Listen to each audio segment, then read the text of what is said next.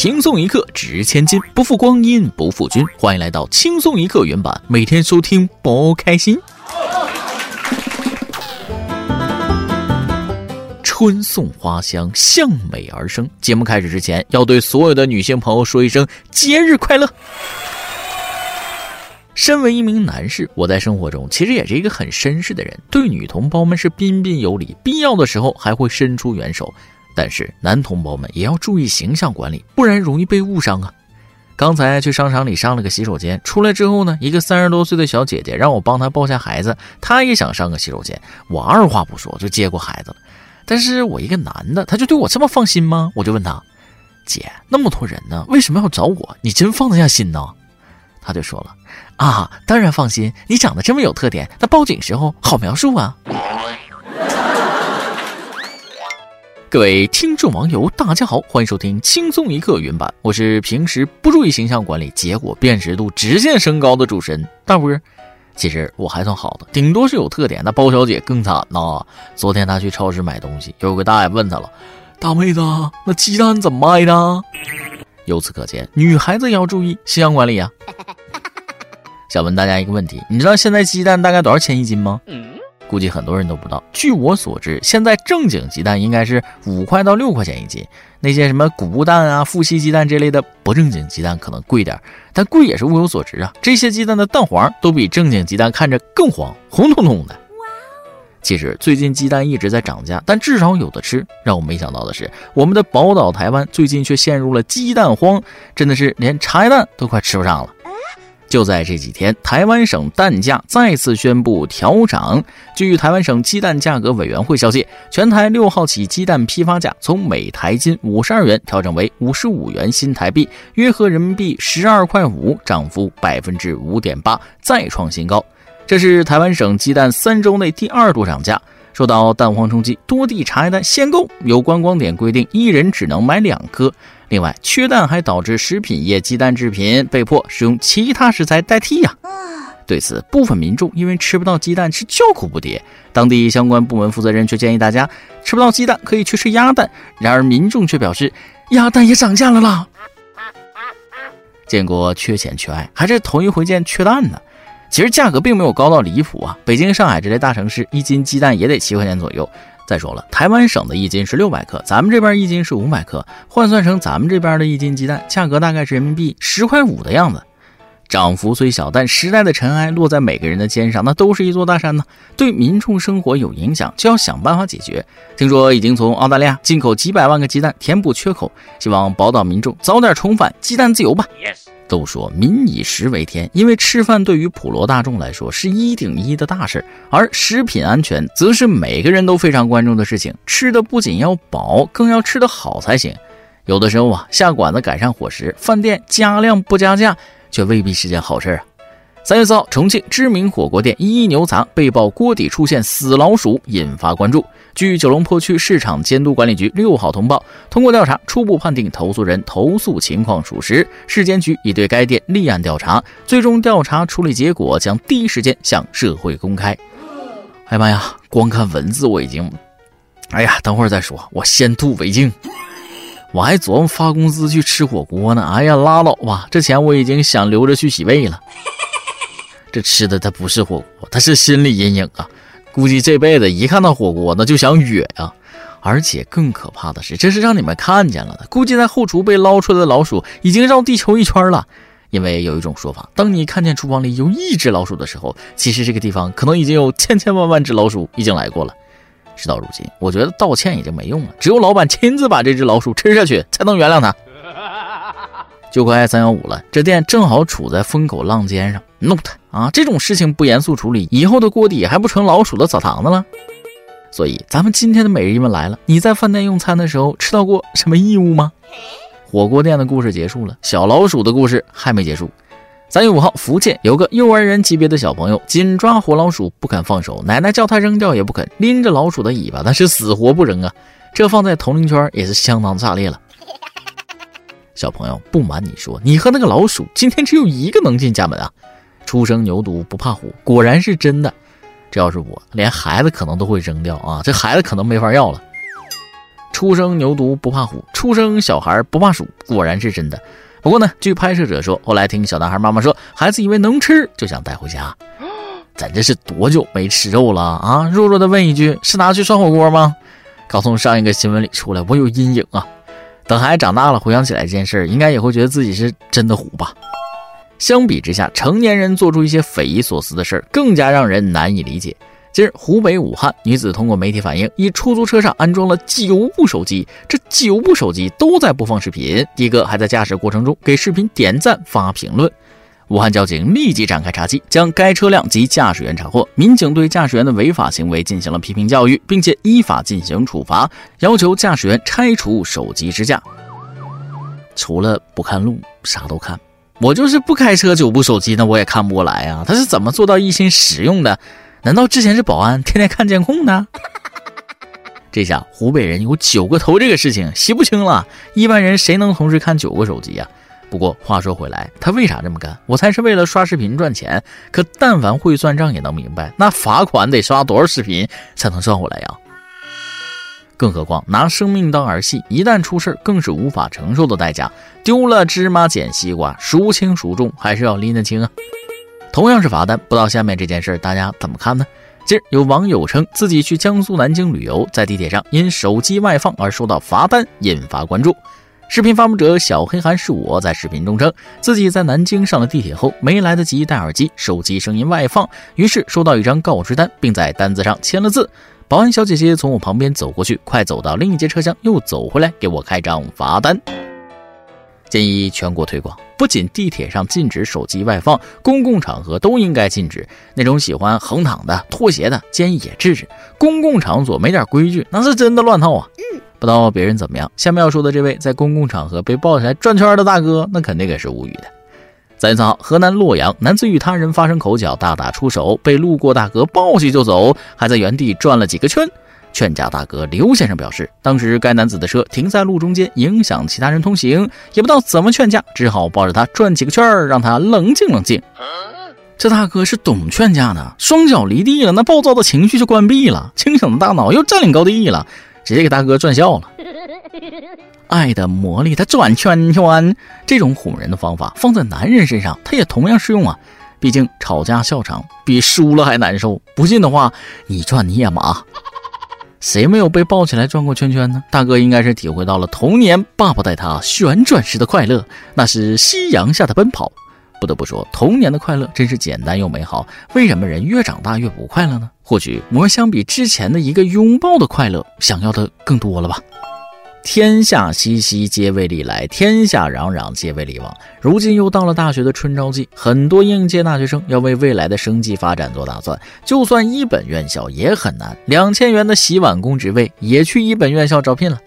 今日，河南郑州网传，在河南财经政法大学招聘会上，有多家酒店招洗碗工，还有会计兼出纳岗位，薪资最低仅两千元。三月六号，校就业指导处工作人员表示，此次招聘会是郑州市主办，人力资源局审核，面向郑州市全体学生，学校只负责场地和人手。三月二十五号，有学校主办的招聘会，欢迎学生参加。一个小槽点：出纳兼会计，这可太行了。小科普：出纳和会计是不兼容岗位，不能兼任。因为会计管账，对会计账簿上的记录可以控制；出纳可以直接控制现金。这样，如果两个权限归集到一个人身上的话，那么就可能无法监督，把钱拿走不入账。这个对企业来说，那是十分危险的。两千元的工资可能招不到一个洗碗工，但也许能招到一个一本毕业的应届大学生。现在就业是真的难呐，但是任何岗位都值得尊重。洗碗工的钱也是一分一分赚出来的，不丢人。如果有信心可以把洗碗的工作做好，未来说不定还能成为日本那种仙人级别的匠人，洗碗大仙之类的。行行出状元嘛。不过话说回来，双选会，学生可以选岗位，岗位可以选学生啊，这都是双向选择的。放什么岗位那是企业的自由，学校审核通过就可以。再说了，专家不是说了吗？啊，找不到合适的工作，可以先结婚生孩子吗？把家里边空闲房子租出去，开私家车跑滴滴吗？也很幸福，没毛病。有些事儿真是张嘴就来，比如美国前任总统特朗普最近又发表了匪夷所思的言论。当地时间三月四号，特朗普宣称自己和普京关系很好，若当选将在一天内解决俄乌冲突。与此同时，特朗普公开表示争取在二零二四年重返政坛。除了指责拜登正带领美国走向毁灭外，特朗普承认自己不会把美国纳税人的钱浪费在愚蠢的对外战争上。拜登和特朗普啊，一时之间我也是难分伯仲。要不然他俩单双日轮流当吧？德云社票价太贵啊，还不如看看他俩的二人转。特朗普如果重返美国政坛当了总统，他确实是有这个实力解决俄乌冲突。比如说，可以宣布美国解体，让俄乌两国瓜分自己，皆大欢喜呀。你就当我是浮夸吧，这种事儿也只能存在于想象之中。说正经的，作为一个商人，川普对于搞钱很擅长。但乌克兰哪还有钱呢？恐怕会让川普失望，fire 了他。言归正传，实际上我们最关注的其实不是国外政坛的是是非非，而是关乎我们身体健康的甲流病毒。当前流感正处于高峰期，根据中国疾控中心、国家流感中心发布的最新流感监测周报。二零二三第八周，南北方省份流感病毒检测阳性率继续上升，共报告三百九十起流感样病例爆发疫情。上海市肺科医院呼吸与危重症医学科副主任医师胡杨提醒，对于想要春游的人来说，近期建议还是暂缓出行，避一避流感感染的高峰。以往每年甲流乙流都要肆虐一段时间，也没见影响这么大。这次是怎么了呢？啊，有网友说的，我觉得挺对。往年你是满血满蓝，以巅峰状态面对甲流，今年是刚刚和新冠开了一波大团，没蓝残血，还一层层负面 buff，那肯定扛不住了。面对病毒，身体的抵抗力真的很重要。各位听众网友，平时也要多注意保养身体啊，吃点有营养的，提高抵抗力。但不能胡吃海喝、大吃大喝啊！下面要说的这个小伙子，就因为爱吃烧烤，差点起不来床。近日，陕西西安二十七岁的小张最近来到医院就诊。小张的母亲称，儿子一直在外打工，早饭从来不吃，午饭也吃不好，经常到夜市上吃烧烤、喝啤酒，导致胰腺钙化、胰管结石。随着病情不断恶化，最近连班都上不了。医生经过询问后得知，小张由2019年的胰腺炎演变成胰管扩张，并伴有胰管结石、钙化。医院紧急制定了治疗方案，经过七个小时的手术，终于保住了小张的十二指肠，也就是消化功能。目前，小张已经可以进食。青春献给小酒桌，那醉生梦死就是喝。都住院十次了还不注意，看得出来真的很爱呀。别的不说，经济状况看来还不错，在哪个单位上班啊？给我介绍介绍呗！我也想天天干烧烤，但经济条件不允许，身体条件也不允许。不过今天妇女节了，晚上我也接一下女同胞们的光，整顿烧烤犒劳一下自己。想吃也要找一个合理的借口，就当我为女同胞们庆祝吧。好了，今天的新闻部分先到这里，下面是咱们的段子时间，再来挤一段。在家吃饭吃到一半，老妈把碗一摔，就冲我骂起来了啊！你说你三十好几人了，天天不务正业，你说你为这家做过什么贡献？我低头不吱声，眼泪从脸庞划过。为了化解这种尴尬的局面，老爸在旁边轻轻唱道：“老人不图儿女为家做多大贡献呐！”老妈啪的就是一巴掌呼到老爸脸上了。你说谁老呢？右手受伤了，在医院吊瓶。女朋友想陪着我，我怕耽误她工作，就说了：“哎呀，你赶紧上班去吧，不然你们老板又骂你了。”女朋友想了一下，把手伸到我嘴边，闭着眼睛，咬着牙说了：“你用你的小虎牙使劲咬。”女朋友看着被我咬出坑的手，狠狠瞪我一眼，拿起刚刚吃汉堡剩下的番茄酱抹在被咬的坑里，拍了一张照片发给他们老板，说了：“我被狗咬了，得打疫苗，请三天假。”有一天，我带着侄子去饭馆吃饭，做刚点完餐，就进来一个小男生，刚点完半斤速冻水饺，拿出书就聚精会神的看嘛。我就跟侄子说了：“啊，看看人家啊，和你年纪差不多大，你得努力呀。”侄子说：“哎，超过他还不容易。”老板，来一斤水饺，有的。下面是今天的每日一问：你在饭店用餐的时候吃到过什么异物吗？上期每日一问的问题是：可以跟大家介绍一下你的工作吗？工作中最难的部分是什么呢？云用户小坤子露出黑脚了吧？一一四五一四说了，工作中最难的是如何在简单重复的工作中不磨灭热情，坚守初心。我觉得，即使是平凡简单的工作，只要不断创新，那持续的对工作进行改良，一定会再次激起自己对工作的热情。一定要努力加油啊！年轻就要醒着拼呐！原用户用力活下去吧。说了，工作中最难的部分是抢在电脑崩溃前赶紧保存。哎呀妈，真的要抱抱你哈！这个我是深有体会，每个打工人都会因为电脑死机而崩溃，所以 boss 们快给我们换电脑呀！一首歌的时间，网友 L I G 想点一首歌给他的老师。主持人大伯你好，听轻松一刻已经有两年了，今年我就要高考了，终于抽出时间来想点一首歌 I really like you 给我的英语老师 Flora，他是我读书以来最喜欢的老师之一。七十天之后我将毕业，也意味着我们要分别。我向来不会表达自己的情感，总是会让他生气，所以我想点这首歌给他。我想对他说，我真的很喜欢你，尽管总是通过错误的方式来表达，但我最大的一个表现方式就是热爱英语。我佩服你，小小的身体里藏着巨大的能量。抱歉，我不敢当面对你说出，祝愿你以后越来越好。很幸运能遇到一个这么好的老师。我的高中只有一次，而他却在我的高中生活里留下了浓墨重彩的一笔。他还会遇到一届又一届的学生。我希望以后回母校时，他还能记得我。最后，祝我高考大捷，祝轻松一刻越办越好。首先，提前预祝你高考顺利，考上自己理想的大学。天下没有不散的宴席，人生终有别离。我相信，即使毕业离开母校，他也一定会记得你。教育与学习也是师生间的双向奔赴啊。你在用心爱着老师的时候，他也希望能够温暖你的世界。三生有幸，山水一程，就此别过，再难相逢。从此一别，隔世经年，山高水阔，唯愿君平安喜乐。好了，接下来我们继续听歌。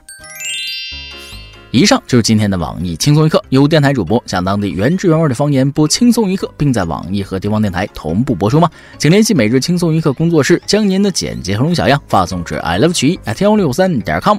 老规矩，祝大家都能头发浓密、睡眠良好、情绪稳定、财富自由。我是嘚啵，咱们下期再会，拜拜。everything you